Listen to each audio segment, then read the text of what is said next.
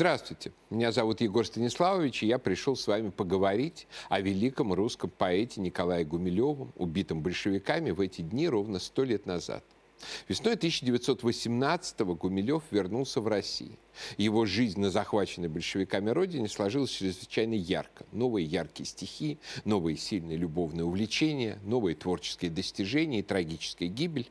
Однако прежде чем мы перейдем к биографии Гумилева, надо поговорить о том, что произошло в результате революции с его поэзией, да и с русской поэзией вообще. Предреволюционное десятилетие было в русской поэзии прежде всего противостоянием прежнего символизма и становящегося акмеизма. Символизм, как я уже говорил ранее, был поэзией интеллигентской тоски по революции, в результате которой все будет иначе. Разумеется, недопустимо сводить поэзию только к политике. Но именно в поэзии русской предреволюционных десятилетий политический компонент был чрезвычайно велик. От прямых революционных агиток, вроде «Наш царь Цусима» Бальмонта, до изделий более тонких, вроде «Девушка пела в церковном хоре Блока», выражавшего, по сути, ту же мысль, что и Бальмонт, но с куда большим изяществом. Был разработан целый эзопов язык, который искусно применяли и в публицистике, и в прозе, и в поэзии, чтобы, избегая репрессий, пропагандировать революцию. И значительная часть поэтического языка символистов была вот таким вот политическим языком. Основной миф символизма – это, по сути, манихейский миф об одинокой человеческой душе, которая погружена в грязную, омерзительную материю, вырваться из которой можно только через мистический порыв к вечной женственности, через явление загадочной прекрасной дамы. Иногда политический характер образности символистов они вскрывали сами, с предельной откровенностью. Например, Валерий Брюсов, которого как поэта, кстати, Гумилев считал своим учителем, но совершенно не разделял его убеждений. В написанном в 1911 году стихотворении «К моей стране» Брюсов сперва описывает недвижимый на смерть похожий черный сон, то есть стабильную жизнь страны при самодержавии. Потом ее пробуждает гул Цусимы, и страна вспомнила восторг победы. Поскольку никаких внешних побед в этот период Россия не одерживала, то ясно, что речь идет о смуте 1905 года, убийствах сановников и полицейских, поджогах дворянских усадеб, мятежах на броненосцах и вырванном всем этим конституционном манифесте, в котором интеллигенция и видела свою главную победу. Затем будущий член ВКПБ печалится о том, что ветры вновь оледенили разбег апрельских бурных рек. То есть революция была подавлена и наступила так называемая Столыпинская реакция. Но он надеется, что наступит май и снова все хлынет. И Брюсов в этом смысле не ошибся, хлынуло. И он еще успел написать оды Ленину. Но первоначально и в самом деле казалось, что революция подавлена навсегда. А главное, ее мерзости и кровь оттолкнули от, от нее наиболее разумную часть интеллигенции. В 1909 году вышел сборник «Вехи», ведущую роль в котором играли бывшие марксисты Петр Струве, Николай Бердяев, Сергей Булгаков, а также философ Семен Франк и литературовед Михаил Гершензон. Авторы призывали интеллигенцию одуматься – и перестать поджигать пламя революции, в которой она же первая изгорит вместе с культурой. Интеллигентов призвали заняться положительным делом, строить культуру, а не бороться с государством. Интеллигенции пора преодолеть свое состояние полупросвещения и усвоить весь багаж мировой культуры, а не несколько завозных революционных кричалок. Выход журнала «Аполлон» и появление акмеизма совпали с этим веховским поворотом в сознании русской интеллигенции. Журнал тоже призывал знакомиться со всей мировой культурой, а не только с кричалками. Акмеизм призывал обратиться к реальному миру, а не к революционным фантазиям. Хотя у нас нет никаких свидетельств о знакомстве Гумилева с вехами, но эта тема просто не могла пройти мимо него. Вехи при нем обсуждали, и он наверняка их обсуждал. Другое дело, что для убежденного монархиста и консерватора Гумилева разочарованные недавние революционеры были недостаточно радикальны в своем разрыве с революционными традициями. Так или иначе, политическом смысле акмеизм с его ориентацией на аполлоническое начало, реальный мир, был поэзией Столыпинской реакции. В идейном смысле, в веховской поэзии, центральная идея акмеизма – это идея конкретной вещи, которая прекрасна, самоценна и входит в иерархию других богосотворенных вещей, обращенную к ортодоксально понимаемому Богу. Эта идея обращалась к людям, принявшим историческую Россию, отвергшим революционность, делавшим ставку на самостоятельность и самоценность индивида. И здесь, при всей рискованности таких сопоставлений, трудно не увидеть некоторое созвучие с идеальным столыпинским крестьянином-единоличником очень важный для Гумилева тезис – обращенность акмеизма к тому, что уже сбылось и состоялось вместо того, чтобы разжигать себя грезами и фантазиями о несбыточном и иных мирах. Имеет значение не несбыточное, а сбывшееся. А духовная реальность, ангелы и Бог, это то, что стоит за вещами и выше вещей, а не туманные иные миры. Гумилев вполне мог бы, полемизируя с символистами, перефразировать Столыпина. «Вам нужны великие потрясения, нам нужна великая реальность». Именно вот в таком духе, на стыке реализма и патриотизма, как поэзия новой нормальности, развивался акмеизм в дореволюционную эпоху, развивалось и творчество Гумилева.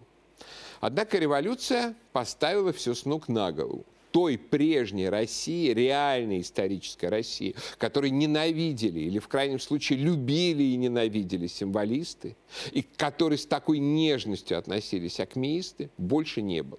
Соответственно, прежняя логика принимать или не принимать Россию исчезла. Приходилось самоопределяться по отношению к революции, которая оказалась не реализацией интеллигентской мечты о свободе, а напротив, как и предупреждали авторы вех, явлением грядущего хама. Часть символистов встретила революцию в соответствии со своим мировоззрением. Брюсов записался в партию. Блок написал бандитскую поэму «12», в которой лжеапостолы-красногвардейцы, предводительствуемые призраком лже-Христа, убивают лже-Магдалину, бывшую прекрасную даму и незнакомку, явившуюся теперь в образе шалавы Катьки. Музыка революции по Блоку была прежде всего музыкой разрушений. Блок, Блок даже рассказывал всем и каждому, что в период написания поэмы слышал все время какой-то шум – и считал это шумом разрушения старого мира.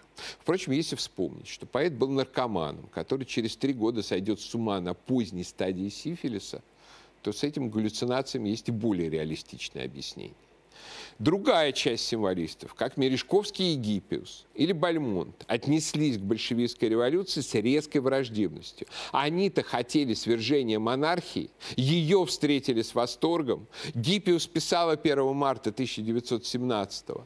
«Незабвенное утро, алые крылья и марсельезов, снежный золотом отличающий белости, утренняя светлость, сегодня это опьянение правды революции революции. Потом всем поэтическим бомондам дружно восторгались любовником революции Керенским. Когда пришли большевики, Гиппиус написала знаменитое стихотворение «Сейчас», удивительно созвучное по интонации и противоположное по вектору со стихотворением про грубое, липкое и грязное 13 годами раньше. «Как скользкие улицы отвратные, какая стыть! Как в эти дни невероятные позорно жить. Лежим заплеванные и связаны по всем углам, плевки матросские размазаны у нас по лбам. Столпы, родители, воители давно в бегах, и только вьются согласители в своих циках. Мы стали псами подзаборными, не уползти. Уж разобрал руками черными вигжель пути. Теперь отвратной, омерзительной реальностью оказалась не историческая Россия, а революция. А проходит несколько месяцев, и на место прекрасной былой революции у Гиппиус встает прекрасная и такая далекая теперь Россия. Она не погибнет, знайте, она не погибнет, Россия. Они всколосятся, верьте, поля ее золотые. То есть у Гиппиус при неизменности поэтики – При неизменности картины мира произошла полная инверсия объектов. На место ненавистной России стала некогда чаемая, а теперь ненавистная революция, а на место некогда возлюбленной революции теперь стала прежде хаемая, а ныне воспеваемая Россия – но сама символистская картина мира осталась совершенно неизменной. Ненавистная реальность и прекрасная мечта. Теперь былая Россия стала новой мечтой, а революция – новой ненавистью. А вот акмеистам в условиях столкновения с революционной реальностью было не так просто. Их реализм требовал так или иначе считаться с самой реальностью, а не просто переставить знаки. И те или иные представители акмеизма реагировали по-разному. Второстепенные акмеисты Сергей Городецкий, Михаил Зинкевич, Владимир Нарбут приняли революцию как новую реальность, которую надо учитывать так же, как прежнюю. Для некоторых, как для Владимира Нарбута, это было чистое приспособленчество, в чем он и признался контрразведке белых, когда был ею арестован. В итоге эти показания попали к чекистам и сыграли свою роль в том, что в конечном счете Нарбут был расстрелян на Колыме.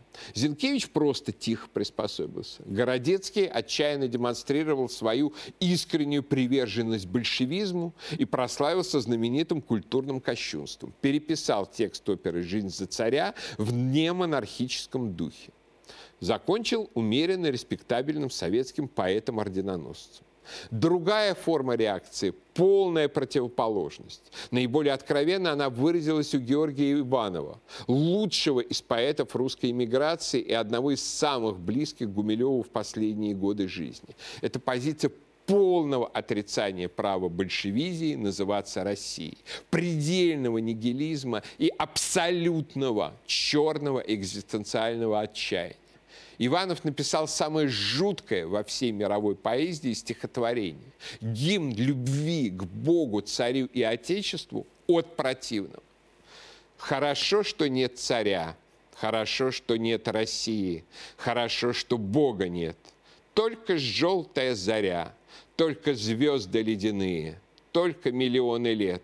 Хорошо, что никого, Хорошо, что ничего. Так черно и так мертво, что мертвее быть не может, и чернее не бывать, что никто нам не поможет, и не надо помогать. Наконец, была поэзия сопротивления, самого реального вооруженного сопротивления. Арсений Метропольский, писавший под псевдонимом Арсений Несмелов, считал себя последователем Николая Гумилева. Это лучший поэт белого движения, при этом очень остро политический поэт, в этом смысле чем-то напоминавший советских поэтов, только с обратным знаком. Пели добровольцы, пыльные теплушки, ринулись на запад в стукоте колес. С бронзовой платформы выглянули пушки. Натиск и победа! Или под откос. Вот и Камышлова, красных отогнали. К Екатеринбургу нас помчит заря. Там наш император. Мы уже мечтали об освобождении русского царя. Почему рыдает седоусый воин? В каждом сердце словно всех пожарищ гарь. В Екатеринбурге никни головою, мучеником умер кроткий государь. Но, конечно, Несмелов не был бы замечательным поэтом, если бы писал вот только такие трогательные белые агитки. У него есть совершенно душераздирающие стихи о цареубийстве, в которых совесть прогрессивного интеллигента, от имени которого ведется повествование, поверяется строго по Достоевскому слезинка ребенка. Мне не жаль ни русскую царицу, сердце не срывается на бег и не бьется раненую птицей. Слезы не вскипают из-под век. Равнодушно, не скорбя, взираю на страдания слабого царя. Из подвала свет свой разливает на Россию новая заря. Мне не жалко сгинувшей державы. Губы трогает холодный горький смех. Лишь гвоздем в груди не нужно ржавым, Ни детей, ни их, какой ведь грех. Но вот самые интересные изменения происходят с лидерами акмеизма. Ахматовым, Мандельштамом и особенно с самим Гумилевым. Они не признают право большевиков именоваться Россией, то есть той реальностью, которую любит и хранит акмеизм. Соответственно, большая часть тех вещей, которые ценят акмеисты, ну, для них реально погибла. Но осталась память о них, осталась история – Осталось слово, осталось мужество сопротивляться тому, что Мандельштам называл глухотой паучьей. Поэзия, ведущей Акмейской тройки, трансформируется в поэзию памяти. Гумилев, как самый прямолинейный, пишет стихотворение «Память», которое мы с вами раньше уже читали. Ребячливый Мандельштам в 1931 пишет дерзкие стихи. «Я пью за военные астры, и с миром державным я был лишь младенчески связан», перечисляя приметы старой империи и старой русской европейской жизни, которые остались в его памяти, а память эта превратилась в его подлинную родину – Поэзия Ахматовой после революционных десятилетий тоже преимущественно поэзия памяти.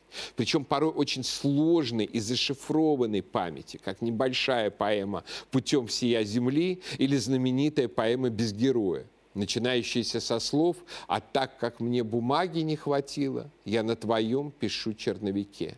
Очень часто эта формулировка воспринимается буквально.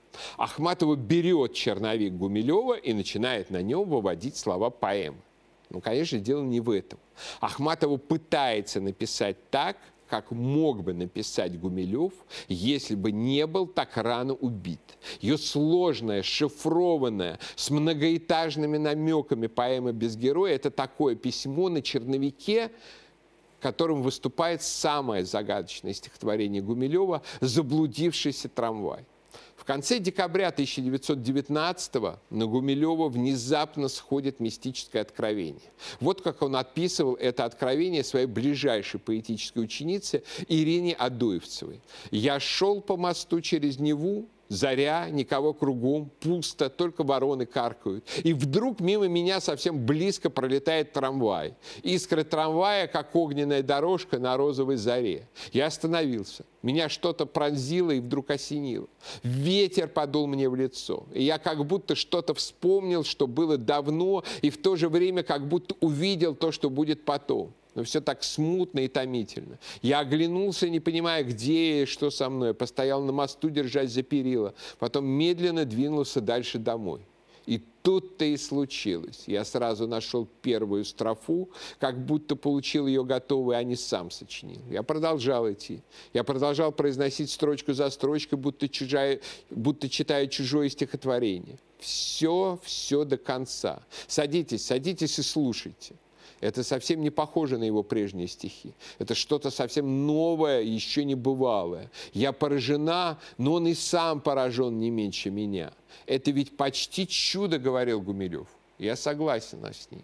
Все 15 строф сочинены в одно утро без изменений и поправок. Не только поднялся вверх по лестнице, говорил он, но даже сразу через семь ступенек перемахнул. Почему 7, удивилась я? 7 число магическое, и мой трамвай – магическое стихотворение. Что же это было за магическое стихотворение?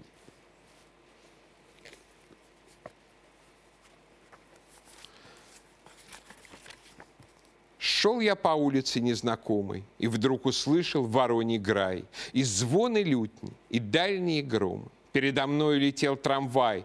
Как я вскочил на его подножку, было загадкой для меня. В воздухе огненную дорожку он оставлял и при свете дня. Мчался он бурей темной крылатой. Он заблудился в бездне времен. Остановите, вагоновожатый, остановите сейчас вагон. Поздно. Уж мы обогнули стену. Мы проскочили сквозь рощу пальм, через Неву, через Нил и Сену. Мы прогремели по трем мостам. И, промелькнув у оконной рамы, бросил нам вслед пытливый взгляд нищий старик Конечно, тот самый, что умер в Бейруте год назад. Где я? Так томно и так тревожно сердце мое стучит в ответ. Видишь вокзал, на котором можно в Индию духа купить билет? Вывеска, кровью налитые буквы гласят «Зеленая». Знаю, тут вместо капусты и вместо брюквы мертвые головы продают. В красной рубашке с лицом как вымя голову срезал палач и мне. Она лежала вместе с другими, здесь, в ящике скользком, на самом дне – а в переулке забор дощатый, дом в три окна и серый газон. Остановите, вагоновожатый, остановите сейчас вагон. Машенька, ты здесь жила и пела, мне жениху ковер ткала. Где же теперь твой голос и тело? Может ли быть, что ты умерла? как ты стонала в своей светлице.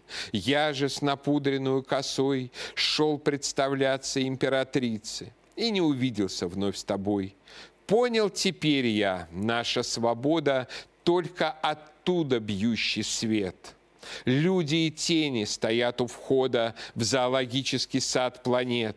И сразу ветер, знакомый и сладкий, и за мостом летит на меня всадника длань в железной перчатке и два копыта его коня, верный твердынею православия, врезан Исаакий в вышине. Там отслужу молебен на здравие Машеньки и панихиду по мне. И все ж навеки сердце угрюмо, и трудно дышать, и больно жить. Машенька, я никогда не думал, что можно так любить и грустить. В отличие от прежних стихов Гумилева, в которых обстоятельно расставлены вещи, переживания, афоризмы, каждому образу отведено свое четкое место, здесь образы сталкиваются друг с другом, друг на друга наезжают, цепляются, переплетаются. Это не описание реальности, это поток сознания. Это, так сказать, трансперсональное переживание, где лирический герой одновременно равен себе и больше себя, находится одновременно в разных местах, местах и является как собой, так и не собой. Однако на образность символистов это совсем не похоже. У тех чаще всего довольно банальные символы. Роза, звезда, сияние. И отсылают они к мистическим туманам.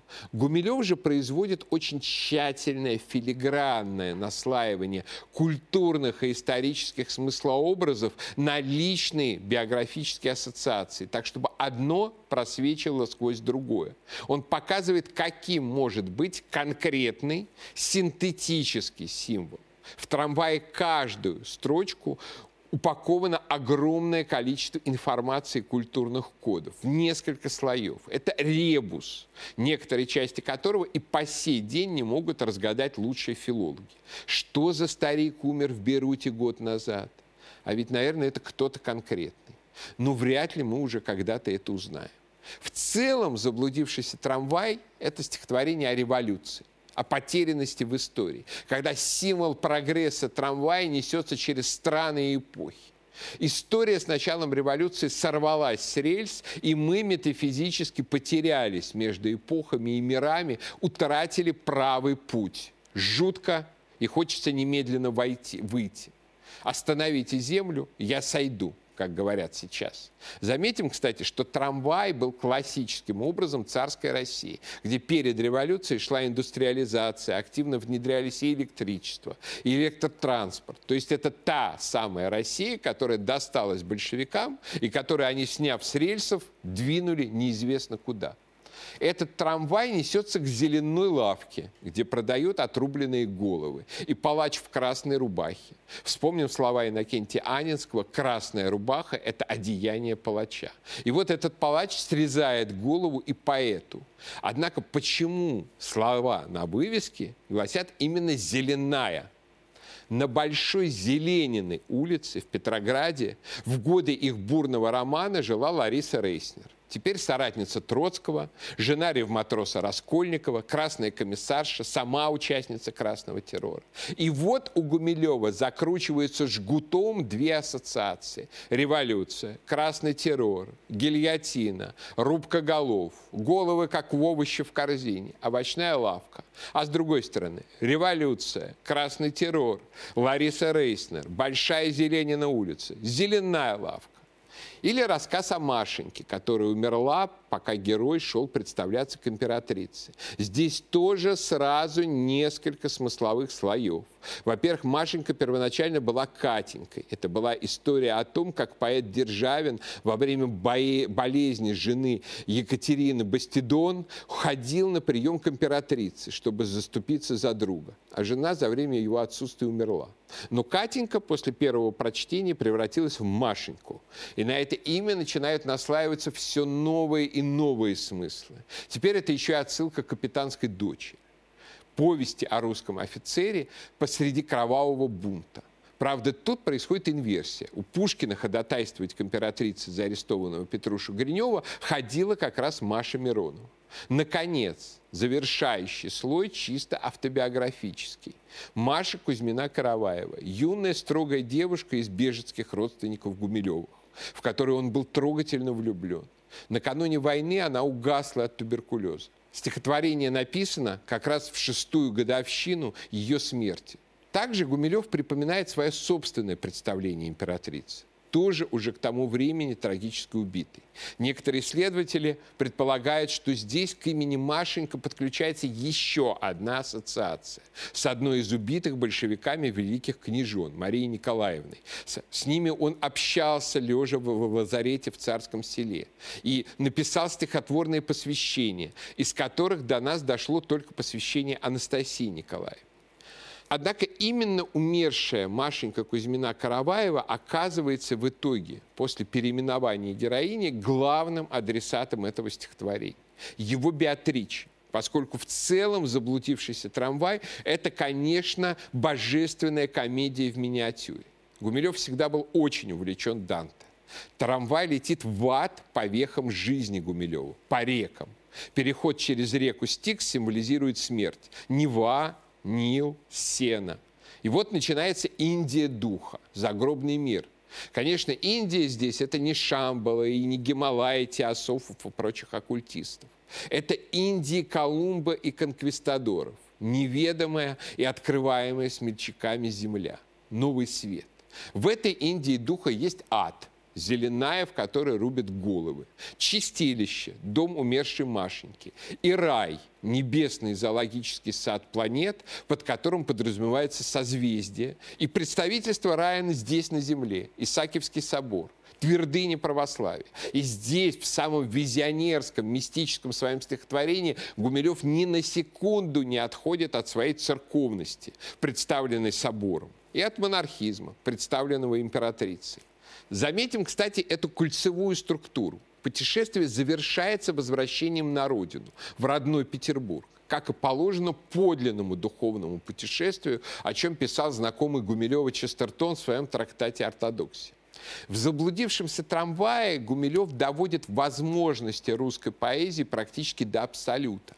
Предложенная им техника конкретного синтетического символа, так сказать, русская игра в бисер с элементами русской рулетки, будет усовершенствована Ахматовой и Мандельштамом, а через них определит всю дальнейшую русскую поэзию. Именно таким, в конечном счете, оказался ответ главных светил акмеизма на тот факт, что их прежний мир исторической России, русской культуры, мировой культуры, нормальной русской жизни был насильственно убит, уничтожен.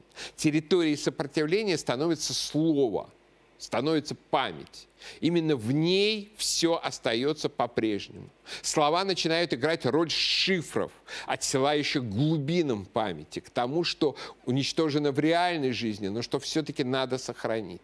Слова начинают значить больше, чем просто обозначение вещей, поскольку самих-то вещей теперь не осталось. Остались идеи вещей, память о вещах, уничтоженных революционной катастрофой. Слова теперь значат больше, чем раньше. Теперь это сгустки энергии, которые удерживают мир от окончательного разрушения или, наоборот, способны его восстановить. И Гумилев это прекрасно осознает. За полгода до трамвая он пишет программное слово.